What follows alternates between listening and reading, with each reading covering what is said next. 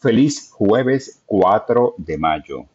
La palabra diaria nos recuerda la oración. En oración me sumerjo en el amor, la luz y la sabiduría de Dios. La oración es una parte maravillosa de la vida espiritual, una oportunidad preciosa para descansar la mente, el cuerpo y dirigirse al interior para sentir la presencia de Dios.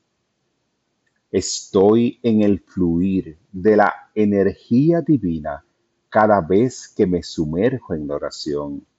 En este lugar de comunión me abro a la fuente de amor, luz y sabiduría de Dios. Mi práctica de oración marca el tono y ritmo de mi vida.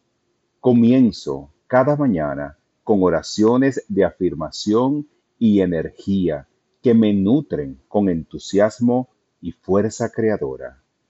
Antes de acostarme, digo oraciones de paz y gratitud que me ayudan a liberar las vicisitudes del día y dormir en paz.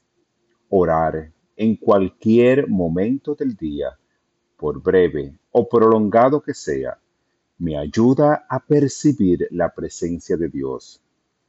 Al orar, me siento renovado, revitalizado y de nuevo vivo en Dios. Esta palabra fue inspirada en primera de Tesalonicenses. Oren sin cesar.